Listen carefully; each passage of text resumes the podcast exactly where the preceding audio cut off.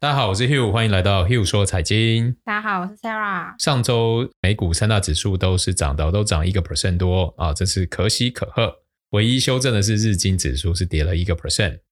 那中国股市的话，香港恒生指数是大涨三点一个 percent，那上证综合指数是涨了零点八四个 percent 哦。那之前跌比较多的一些中国 ADR 也都开始有不错的反弹。阿里巴巴我知道，甚至一度站到一百八嘛，对，已经从一百四十几反弹上来，对，也这样也是两成多，嗯，所以逢低就是最好的利多，对，价格贵就是最大的利空，大家请深记得这一点哦。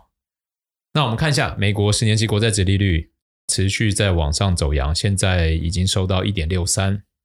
那这一点其实真的后续会对于一些高估值的股票持续造成压力了，嗯、因为。借贷的成本就是变多，嗯，哦，这投资朋友们也不要把它想得太复杂，你只要想就是企业营运的资金的成本慢慢变高，嗯、哦，那牵一发动全身嘛，不会只有一个公司的营运遇到影响。对，你看像恒大其实就是一个很好的例子，嗯、它其实在前年以前是没有完全没有任何问题，对，就是去年疫情嘛，开始一些这个销售啊一些方式停滞，嗯、然后所以它中国有一个三个标准。对，就是说，假如他三个标准都踩到的话，嗯，银行就不能再继续贷款。对，哦，其实他就是原本都没有问题，然后冲击以后就一个一个标准开始踩到线，他三个都踩到，对，就最后就三个就都踩到，所以就变成恶性循环嘛。嗯，为什么我一直提醒大家这个升息的问题？其实就是它会改变的，不是大家只是想象说哦，啊，好像成本变高，很简单，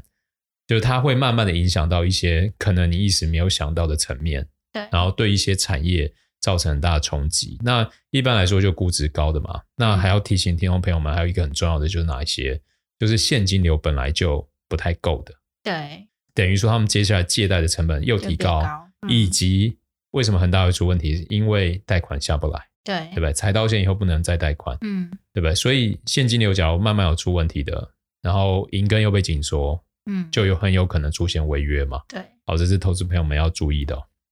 那我们再来看市值与 GDP，巴菲特指数一样是小涨哦，是来到零点二一八。那大型股与小型类股的话，上周大型类股表现相对好，是小涨零点五四个 percent。那新兴市场跟全球市场上周是全球市场，也就是成熟市场表现比较好。那我观察到，其实上周巴西的 ETF 是持续在修正。嗯，好，那巴西是一个已经在升息的国家嘛？对。所以现在全球市场，大家其实可以看到开始越来越分歧。中国因为很多的这个监管也好，政策也好，啊、呃，限电也好，嗯，已经看到很多的产业的成长率跟去年同期比是负的。对，所以中国政府现在还打算要宽松，嗯，但是已经有一些国家，像纽西兰、像巴西，已经要已经在升息的这个步的步伐步伐上面，嗯，对，所以。当这些趋势开始改变的时候，大家要先注意的一件事情就是，全球同步的这件事情已经会不一样了。对，会不一样。对，因为过去一年半以来，其实全球动态相当同步嘛，嗯，就是一起涨，一起跌，对，然后大家就觉得反正是。就是共荣共损，但是现在开始已经各国会慢慢走出自己的步伐。嗯，大家复苏的。未来 Hugh 说财经也会开始加入其他国家，就这些新兴市场也好，或是其他成熟国家市场也好的资料，我们也会慢慢放进来，因为我们想要提供更全面、国际性的财经讯息给大家。好，然后我们再来看一下 VIX 指数哦，VIX 指数因为上周股票的上扬啊，上周 VIX 指数是持续下探哦。现在已经在差不多十八，还是一样在十八、十九左右。嗯，然后上周是修正了五点三四个 percent。然后油金比的话，上周油持续在攀高哦。西德州原油在我们录音的时候已经接近八十四块。对，好，这其实是非常高的水位哦。嗯，那所以又有升息的压力，然后又有通膨的压力。对，其实在在的都很有可能造成后续企业的盈利受到侵蚀。嗯，那股票是做。预先的期望嘛，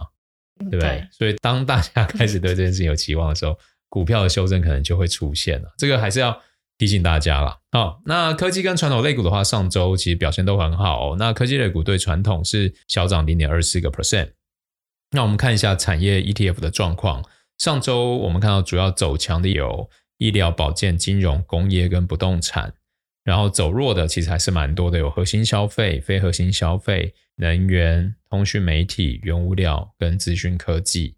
那整个月走强，总共有核心消费、公用事业、能源、非核心消费、金融、工业、原物料跟不动产。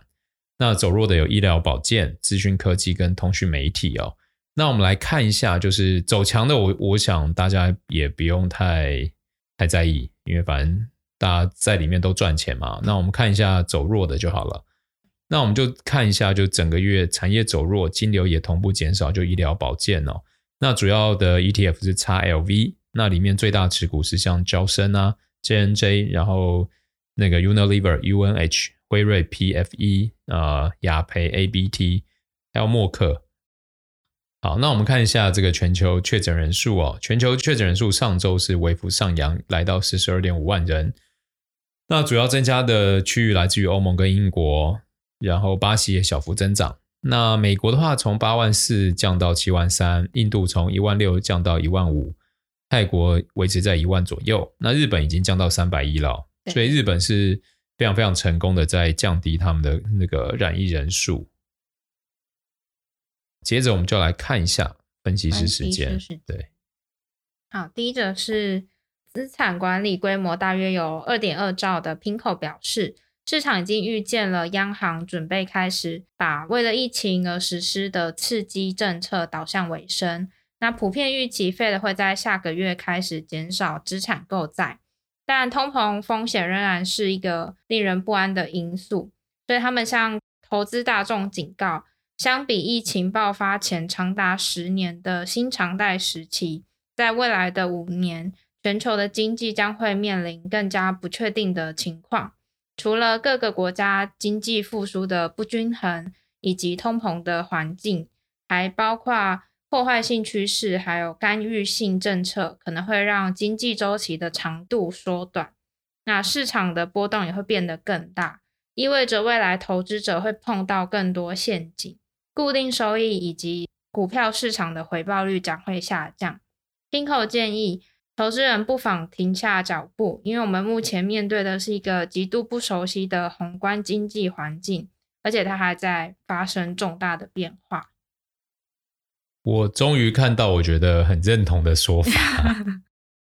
因为那个经济周期变短这件事情，我觉得是我们过去经济体里面很难想象的。对，然后这一点我觉得是未来可能。仅透过财报还不足以发现，因为我相信听众朋友们，只要有人在做股票的话，过去这一两个月你会觉得非常的呃，无论刺激也好，或者是摸不着头绪也好，嗯，可能很多时候是涨两天又跌两天，对，然后有一个产业可能大涨一两周，然后之后又跌一两周，就是轮回的速度非常非常快，比我们之前讲说要升息前。大盘就会呈现肋骨轮动嘛，嗯，那以往的肋骨轮动没那么快，对，现在速度真的快很多，所以，嗯，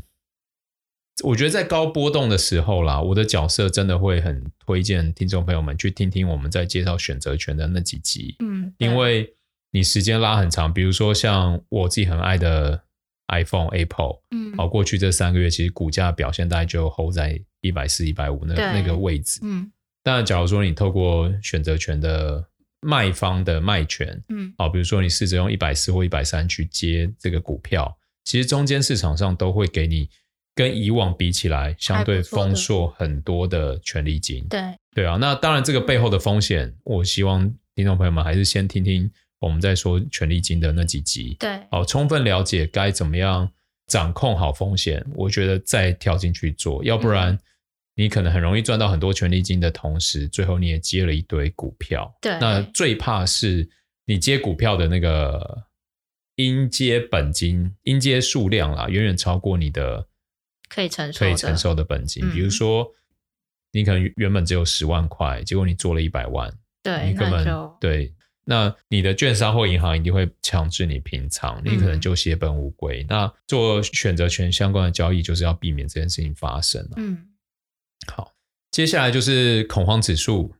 呃，嘉信理财的分析师就表示说，对于通膨会加速的担忧啊，正在推动债券值利率上升。到过去这几个月以来最高水平哦，十年期公债就已经来到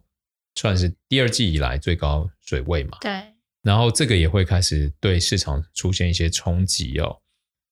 那他认为股市已经达到一个波动性的甜蜜点，现在的低水平可能会持续到今年年底，但要注意背后的真正变动，非常有几率看到有一些板块会暴涨个几天，然后又被其他板块代替，甚至可能一天一变。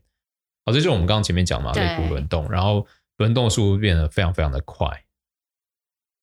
好，再下一则是根据美国联准会的最新数据显示，目前社会金字塔前十 percent 的有钱人们持有将近九成的美国股票，创下有史以来的最高纪录。而且这个当中前一 percent 的富豪们，在去年三月。因为疫情市场大崩跌之后，到现在一整个不正常的上涨行情当中，他们透过股票还有共同基金的获利超过六点五兆美元，那他们的总体财富成长了将近七十 percent。那后面这九十 percent 区间的人们则获利大约一点二兆美元，股票价值的部分上涨了三十三 percent。不过也可以看到，在疫情期间，有数百万的新投资者首次踏入股市，光从 Robinhood 在过去两年增加了超过一千万个新账户，就可以知道年轻一代的投资者增加了相当的多。但税收政策中心的研究员就表示，跟过去的投资者相比，他们大多以更高的成本进入股市，而且新投资者通常会比较急功近利。常会使用杠杆买卖股票，希望快速获利，所以还是要提醒大家要量力而为，就是不要用太危险的杠杆，获利很快会让你很快的离开市场。我觉得那个就是听众朋友们，假如有在听啊，我相信我们的听众朋友们大部分应该不是 属于高杠杆的投资人，对，或者是快速的投资人，要不然应该听不到现在。对，好，那。那对于那个喜欢我们的听众朋友们，我可以给的提醒是，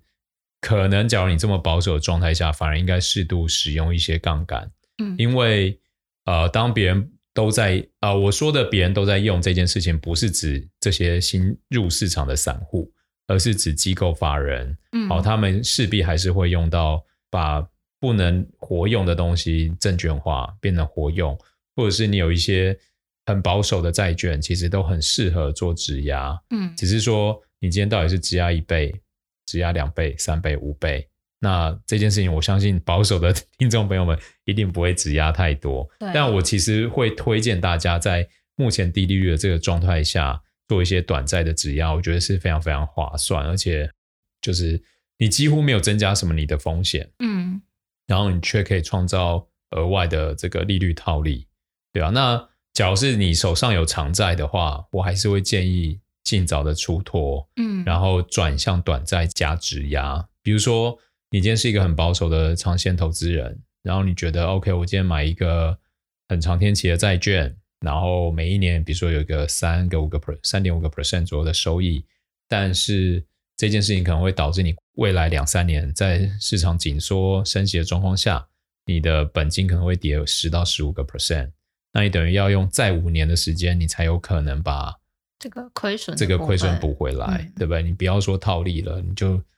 承担这个市价的下跌，就已经有很大的压力。那可能你今年账面上债券的投资未必是赚钱，因为我们看到数据，比如举个例子，二十五年后到期的 Apple 债券，嗯，今年以来的跌幅，包含利息已经跌了七个 percent，对，对不对？那现在的殖利率只是从去年的年底，比如说接近一个 percent 来到现在一点六，嗯啊，就让这档债券跌七趴。那假如它从一点六再来到二或二点二呢，是不是又要再跌另外一个七个 percent？对，好，那这是二十五年后到期的债券。假如你一个这个永续债或者是天期更长的，它可能影响的又会更高。对，那与其把自己的资产暴露在风险内。还不如降低报酬的这个预期。嗯，好，我转短债，我可能一年就是两个 percent，好，但是我透过杠杆一倍，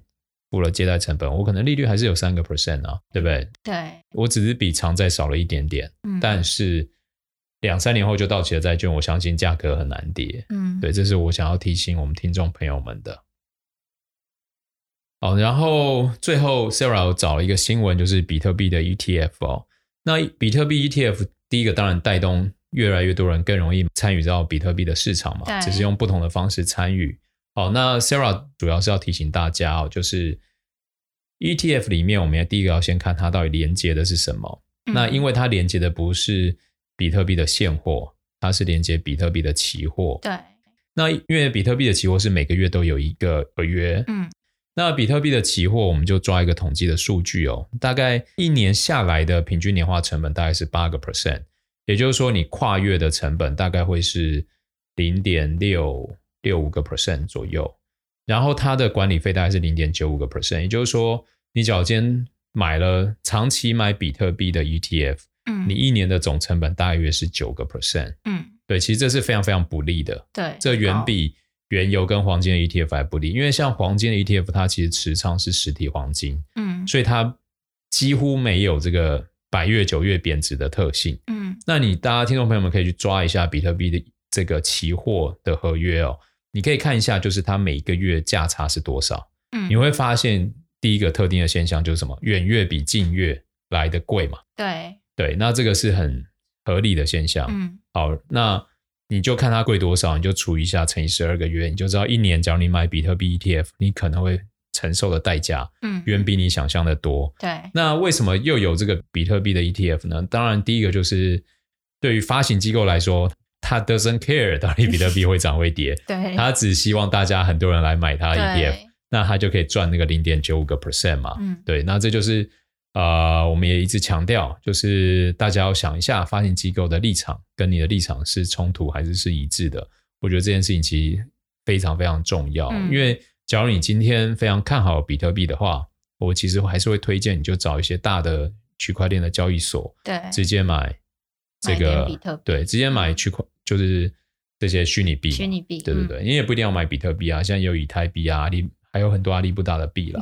对啊，但因为比特币 ETF 发行，所以它就带动这么多钱进来买，嗯，所以也一定就把现货价格推升上去。对，对啊，我相信这也解答了一些听众朋友们近期的疑问：为什么比特币最近涨这么多？对，就是因为很多的发行机构在排队等着美国的证监会核准，嗯，啊，发行。那 ProShare 这家先发的叫做 BITO，嗯，算是美国第一个比特币的 ETF。对，那之前加拿大就有发了一个了。那美国这个短短一周就募了十一亿美元，所以金额非常的高。那我觉得其实这就很吊诡啊，就是币圈的人都看不起传统金融者嘛，然后现在其实推升币圈的价值还是靠传统金融这个，所以投资朋友们这时候也可以想一想，到底币圈是 对，好，反正就大家可以想一想。接下来的话我就不能讲。好，最后我们就要带大家来看重要的东西，比较扎实的就是财报了哦。那我们上周有整理了几家大公司的财报，第一个是特斯拉，然后 Netflix、交生，然后 Intel，好，这四家的公司。那我们先看一下特斯拉，特斯拉的财报非常亮眼哦，无论从营收啊、EPS、毛利、净利等等，都是创历史记录。然后它的单价下滑以外，它的这个毛利利润率也非常的高，所以呃，特斯拉一改这个第一季的修正嘛，第一季最低跌到五百多，现在又站回了九百、嗯，那这是非常非常棒的一个绩效了，应该算是。对，好，那假如大家还是很看好特斯拉的话，还是可以。哎，我不能后面不能讲，就是因为每个人看法不一样啦、嗯。那只是说现在看到很多分析师大多给予正面积极的看法。然后都上调了目标价。那目前看到分析师给的目标价平均是八百五，那有的最高是看到一千块，还有一千一的，那还有一千一。好，接下来我们看一下 Netflix。那 Netflix 其实整个财报也是很亮眼，因为它第三季就增加了四百四十万用户哦，大于市场预期的三百八十万。我还记得上一季我们在讲 Netflix 的时候，它因为它要跨足游戏领域，希望能新增这个用户数嘛，数所以市场不买单。对。然后就这一季总用户数已经来到二点一四亿，Disney Plus 已经一亿多嘛，对，对不对？那关键关键就是大家现在最夯的鱿鱼游戏嘛。嗯、其实这数字很惊人的，因为鱿鱼游戏上架数据也是吓一跳。鱿鱼游戏上架一个月内就有一点四二亿会员观看呢、欸，对，它有四分之三的会员都看，对，就七成以上的的人都看了，而我是那七成以外的人，你是以外的，我没有看鱿鱼游戏，我老婆有看呐、啊，然后我就她有看的时候，我就片段片段看一下，然后鱿鱼游戏是史上 Netflix 史上收视率最高的节目，那也因此，因为我们可以看到 Netflix 里面。这个用户成长数最高的还是在亚洲，对。对，所以它整个自己预估就第四季应该还可以新增八百五十万用户哦，这个是算很高的预期，因为第三季是增加四百四十万嘛。对，那当然它还是一样，就是会有很多的这个大量的新作会上市啊，然后之前游戏领域的计划还是一样会慢慢进展。好，那 我们看一下分析师们怎么看哦，分析师们认为。Netflix 透过原创内容获得巨大的成功，让全球用户对于平台的依赖度跟认同度更更加深，那也更成功的打入了亚洲与欧洲市场。那用户的订阅成长正迈向季节周期，所以应该这样讲，你这时候去做多 Netflix 未必有很好的报酬，因为股价现在就相对高嘛。对。但是反正你就你就这时候在势头里面，你也不要去做空它。嗯。对，所以就。再看，嗯，对，再看。好，那我们先回推一下 Netflix 现在的市值差不多两千九百五十亿美元。好，然后特斯拉的话是九千一百一十亿美元。那接着我们来看交生哦，是一家市值四千三百亿美元的公司。那目前股价在一百六十三块。那在十九号公布业绩以后，市场是给它正面的反应，涨了二点三四个 percent。那今年以来绩效是涨四个 percent 哦。那因为它的第三季的成长接近十一个 percent，较低于分析师们的预估，而 EPS 则优于预期。那我们主要看交生，当然第一个看它基本的定位嘛，就制药的业绩好不好，医疗设备的状况好不好。那制药业绩是表现变好，然后医疗设备的业务因为封锁逐渐开放而复苏，所以第三季整体状况还不错。那疫苗的部分。则维持全年的销售预期，就是二二十五亿美元哦。那我们顺便提到疫苗，顺道提一下，上周那个 FDA 有批准莫德纳还有娇生第三追加剂，然后也首度表示不同厂牌的疫苗可以混打，预计追加施打后可以有更强的防护力。那至于另外一家疫苗公司 Novavax，上周有一天突如其来的崩跌，主要是因为十九日当天有消息指出。该公司制出的疫苗纯度仅七十个 percent 左右，那一般每批疫苗的纯度需要至少九成，低纯度会增加染疫的风险，因此 Novavax 当天是大跌了十五个 percent 哦。那隔日 Novavax 有表示未来几周内就能向多国完成申请，但是股价的回升是只有一点点，一点点，嗯，所以大家可能注意一下哦。那我们看一下交生的营收。现在差不多是两百三十三亿美元，跟去年同期比是增长十点七个 percent。那净利的话是三十五亿美元，那跟去年同期比是增长三点一八个 percent 哦。那 EPS 是一点三五块，那目前市价是一百六十三块。那最后我们带大家看一下以前的巨头 Intel。那 Intel 目前的市值差不多是两千亿美元，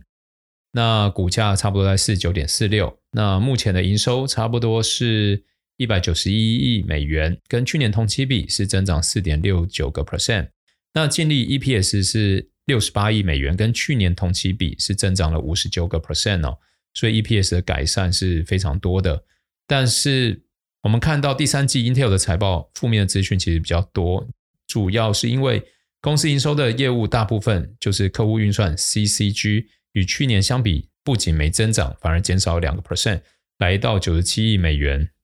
那当然，Intel 是说主要是因为晶片短缺啊，那笔电的销售量有下降，然后再来这个 Intel 投入研发还有新晶片厂的资本支出非常巨大，必须要两到三年才能将毛利与现金流降至正常水平。因此，Intel 的财报公布后，周四盘后的交易就下跌了接近九个 percent 哦。那当然就是执行长基格有说一些说法啦，但是分析师就。也蛮打脸，Intel 其实本身的问题并没有充分改善，对，对，所以呃，现在的 Intel 的股价其实一直都在四十几块这边做四四五十块这边做盘整，那我们可以看看，就是说未来假如真的有更多的变革可以取代，就是他们新资本支出这么庞大的数字之下，有可能新的发展，那我觉得我可能才会再重新加码 Intel。嗯，要不然在此时此刻，我们还有 NVIDIA 跟 AMD 可以选啊。对，为什么要选 Intel？